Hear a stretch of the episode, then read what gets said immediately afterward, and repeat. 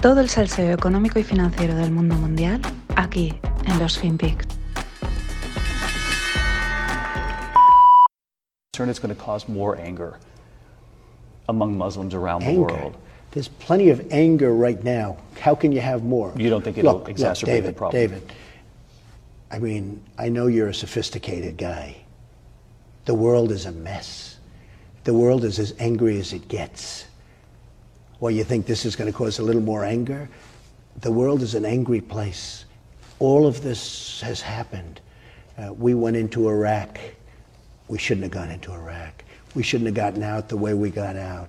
The world is a total mess. Take a look at what's happening with Aleppo. Take a look at what's happening in Mosul. Take a look at what's going on in the Middle East.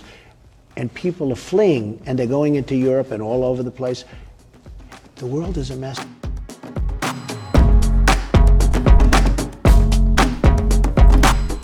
Hola, no financieros. The World is a Mess. Esto es una entrevista a Donaldo Trump hace ya varios años, ¿no? Pero tenía razón. Las cosas como son, ¿no? Quizás lo digo, esto es una de las cosas que molestaba de que, pues dentro del personaje, porque era un- es un auténtico personaje, pues de vez en cuando te soltaba una de estas y no se andaba con tonterías. Y era porque la entrevista viene porque el, el periodista, ¿no? Es que esto va a despertar la ira, tal. Y dice, mira, eh, déjate de tonterías, dejémonos de ingenuidades.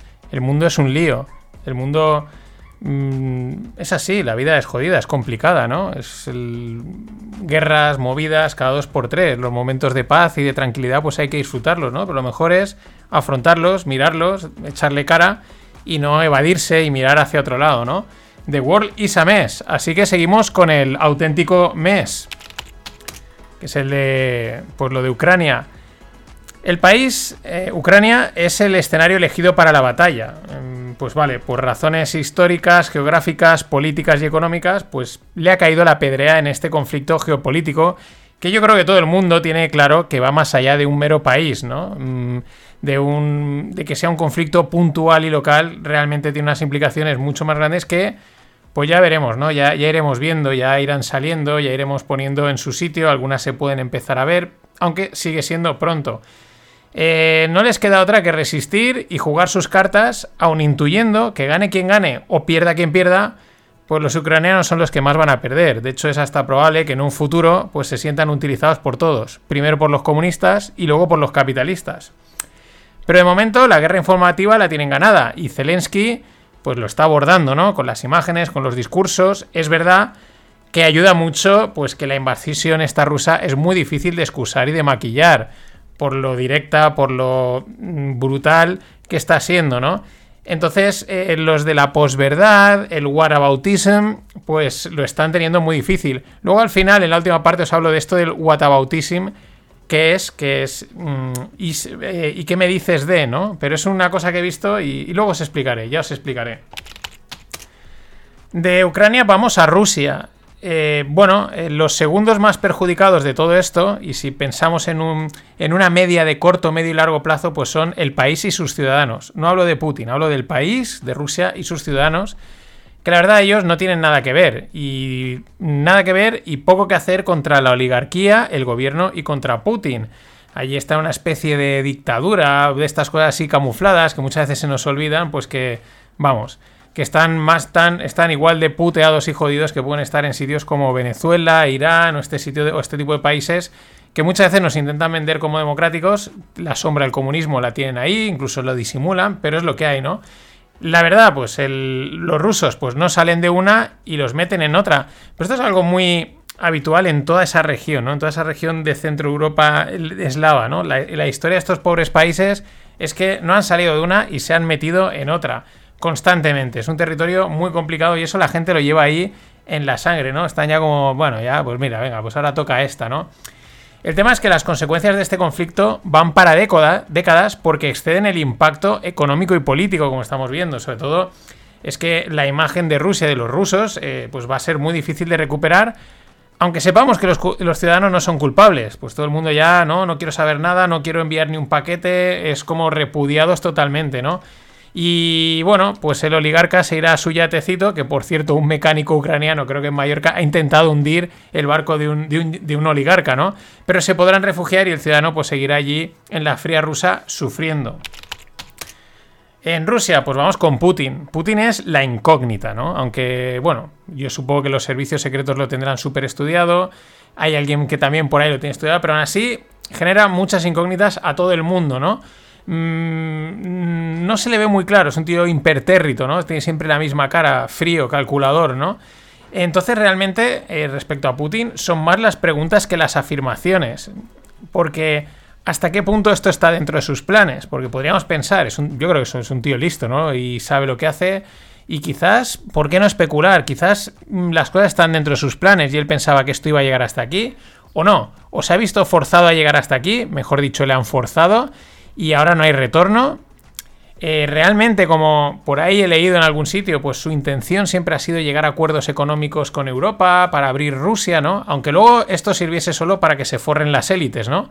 Pero bueno, digamos con una visión más pacífica de que lo que quería era comerciar y no llegar a este punto, ¿no?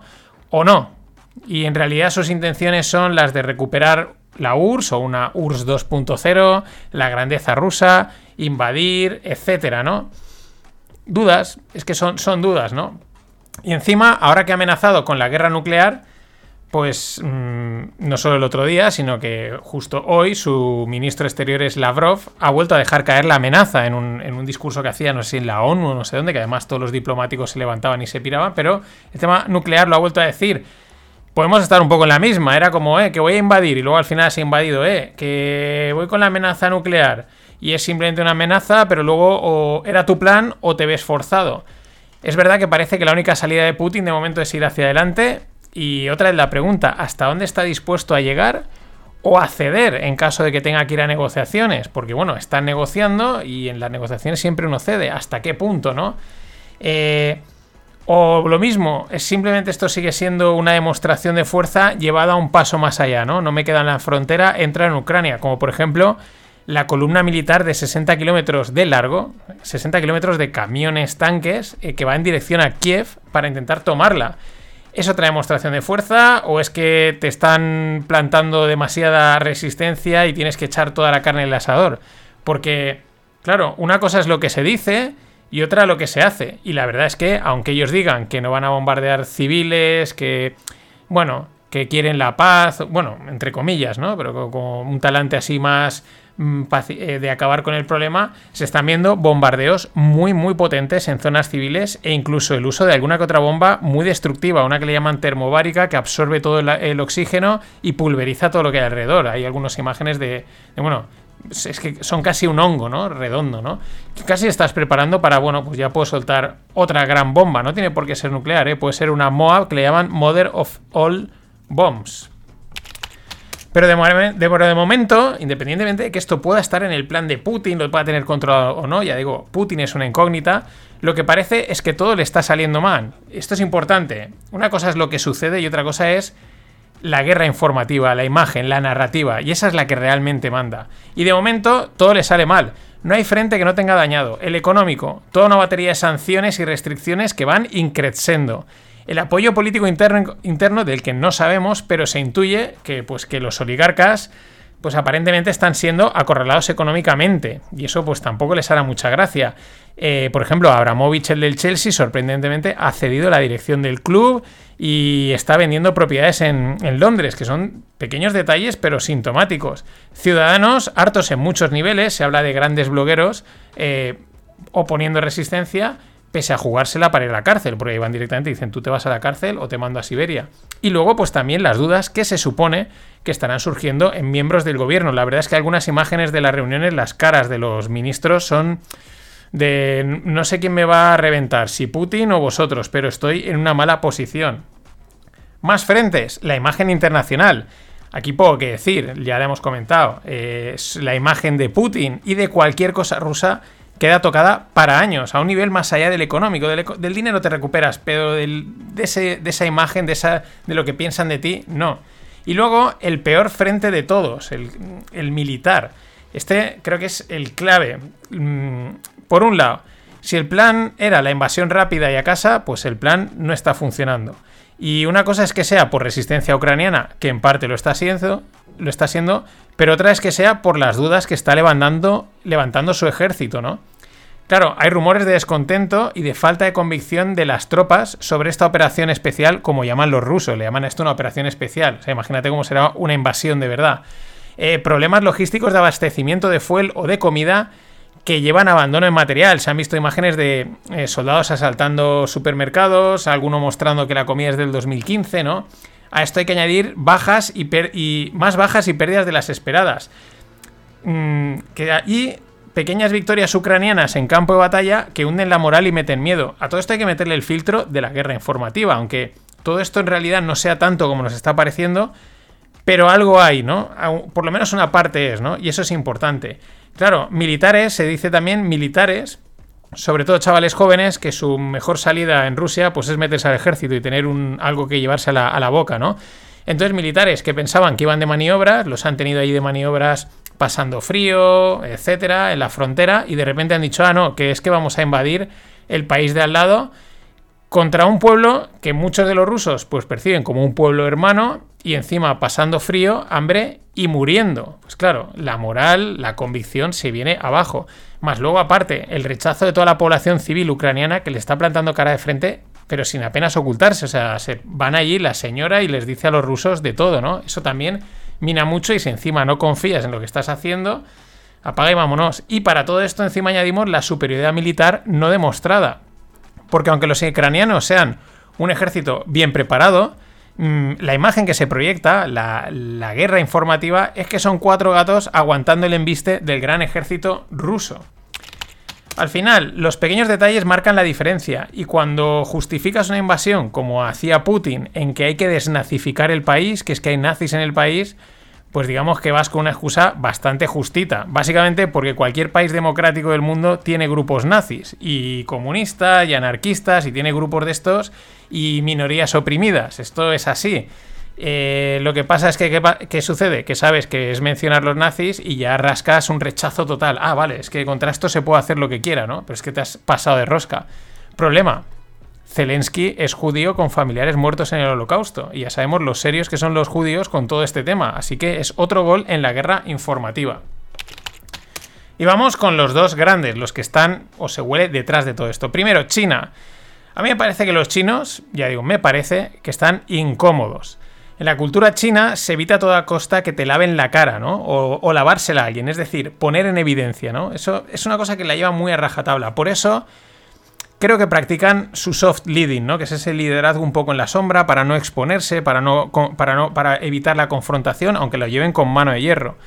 Y por eso que un aliado como es Rusia te obligue a exponerte así, no creo que sea bienvenido. De hecho, pues las declaraciones chinas han sido tibias. Mmm, no acaban de condenar, piden democracia, perdón, diplomacia, ¿no? Y apelan un poquito también al whataboutism este de Estados Unidos, ¿no? Es que los Estados Unidos también han hecho estas cosas malas, ¿no? Y os voy dejando una pista de por dónde va el whataboutism. Eh, a ver, que estas situaciones les incomoden no quiere decir que no les vengan bien, sobre todo porque opino que les sirve para ver cómo está el panorama de cara a una posible invasión de Taiwán. El panorama es complicado viendo lo que está sucediendo en, Ucrania. Primero, rechazo unilateral global de empresas, gobiernos y ciudadanos. Bloqueos económicos. Respuesta indirecta militar unánime y global. Indirecta porque de momento los países se han limitado a enviar material. Pero es que en el caso de Taiwán parece que además el ejército americano intervendría, lo cual es peor, ¿no? Y luego también estarán viendo lo difícil de justificar una invasión así y por lo tanto lo difícil de ganar la importantísima guerra informativa. Y por último, también estarán viendo lo que puede llegar a complicarse una invasión de este tipo y la dura resistencia local que pueden, eh, eh, pues que pueden recibir, ¿no? La conclusión, pues para China mm, sería que invadir Taiwán es algo que se les ha complicado bastante y que además las repercusiones sobre Rusia les pueden acabar salpicando. Ojo, siempre y cuando todo esto no esté dentro de sus planes, ¿no? No lo tengan ya concebido y digan, vale, esto está yendo por donde queremos, no lo sabemos. Eh, no olvidemos que hasta que no pase no podremos afirmar nada. Ahora solo es especular, pero es la sensación que da, ¿no? Y vamos con los americanos. Los Yankees En este tinglado parecen esos que las matan callando, ¿no? Da la sensación que tienen todas las piezas donde quieren.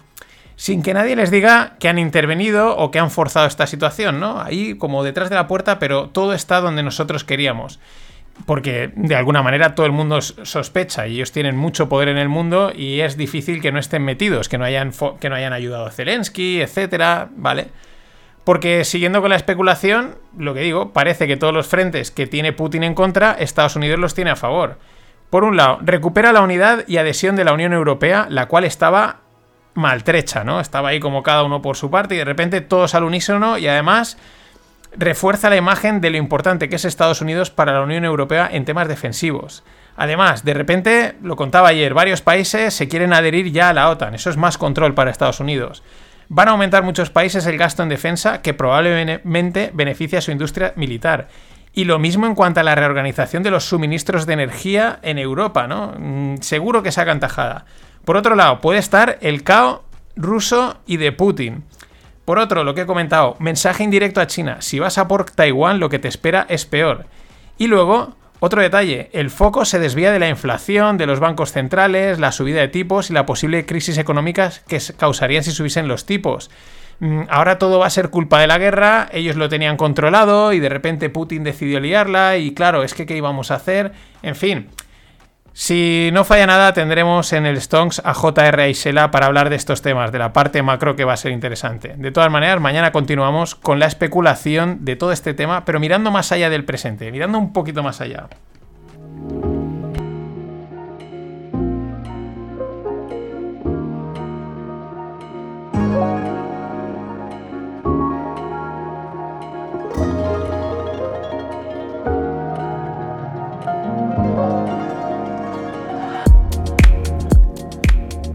Y para cerrar el, el podcast de hoy, pues eh, te lo iba diciendo, what aboutism, ¿no? What about, what aboutism, eh, que es, ¿y qué me dices de, ¿no? Bueno, ¿qué es esto? Es que es un término que había visto últimamente ahí por redes sociales y al principio lo ves y dices, bueno, estás a ver qué chorrada es, pero cuando ya lo ves mucho y ves que lo mencionan, dices, esto vamos a buscarlo, ¿no? Es una táctica comunicativa, la, la hemos utilizado todos, esto es lo mejor, es una táctica comunicativa para contrarrestar un argumento o un ataque. Y lo que hace es cambiar el foco hacia una mala conducta o un error para así pues dar la tesis principal como inválida. Vale, eh, exagerando, voy a poner un ejemplo, ¿no? Eh, vamos a exagerarlo, ¿no? Y así se entiende. Es como si en el debate, ¿quién es el mejor jugador de fútbol? Si Cristiano Ronaldo o Messi, alguien te sale diciendo que es que a Messi no lo podemos considerar el mejor porque es que tuvo problemas fiscales con Hacienda, ¿no? Es de ese tipo, ¿no? Es apelar a que el, otro argumento pues tiene ahí un fallo, un error, mm, algo que ya invalida, ¿no? Ya no lo puedes considerar, ¿no? Resulta que, bueno, es algo, este es un ejemplo sutil, digo, perdón, este es un ejemplo exagerado, pero de una forma sutil el whataboutism pues está en esto de Ucrania proliferando a sus anchas. Y tiene su punto de disonancia, es lógico, ¿no? Es una manera de evadir la realidad y la dureza de argumentos incontestables. Es decir, lo que está haciendo Rusia es una barbaridad, no me cuentes más rollos, ¿no? Es verdad que si fuese por whataboutism, aquí nadie podría decir nada y todo estaría justificado básicamente porque nadie es perfecto, siempre vas a tener una mancha en el currículum, siempre vas a tener algo que esté mal. Lo que decía, lo estamos viendo con el conflicto eh, eh, con este conflicto, ¿no? Está saliendo mucho el argumento de es que los americanos también han invadido y bombardeado países. Sí, sí, sí, aquí no hay nadie bueno, literalmente, nadie, no se salva a nadie, eso lo sabemos. Pero no vale inhibirse, no vale la equidistancia, es que hasta los suizos lo han visto claro. Se trata de elegir el menos malo de todos a corto y largo plazo. Porque esto va a tener un impacto en nuestras vidas, en nuestras economías y cada modelo es un, son es muy distinto a nivel económico y cultural. Mm, bueno, no valen eh, los este tipo de puentes, ¿no? De, forma de puentear la realidad de no, es que estos también hicieron mal y es una manera de justificar, ah, los rusos están haciendo bien la guerra porque los otros también la hicieron. No, no, no, no. Esto no funciona así. Hay que elegir y hay que, hay que saber elegir. Nada más. Hasta mañana. Always look on the bright side of life. Always look on the light side of life.